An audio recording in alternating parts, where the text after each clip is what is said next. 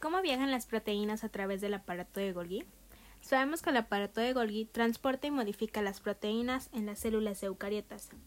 También, que es el órgano central de la mediación de la proteína y transporte de lípidos dentro de la célula eucariota. Procesa las proteínas realizadas por el retículo endoplasmático antes de ser enviadas a la célula. Su representación esquemática consta de tres cisternas, la cis, medial y trans.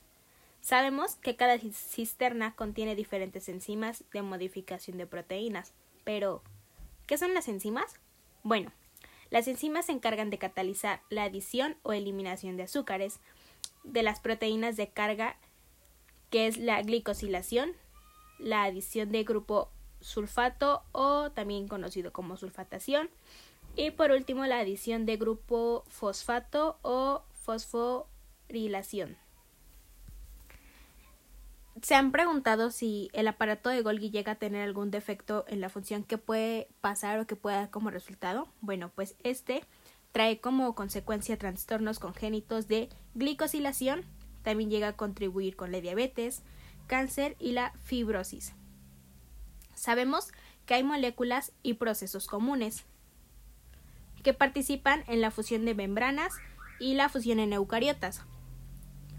Sabemos que las proteínas también se transportan de carga entre las cisternas de la cara cis a la cara trans.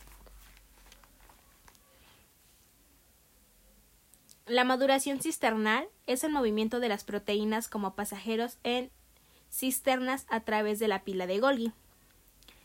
Y como dato tenemos que en 1990 Alberto Ruini utilizó células de un mamífero para investigar em, cómo se movían las proteínas a través del, del aparato de Golgi.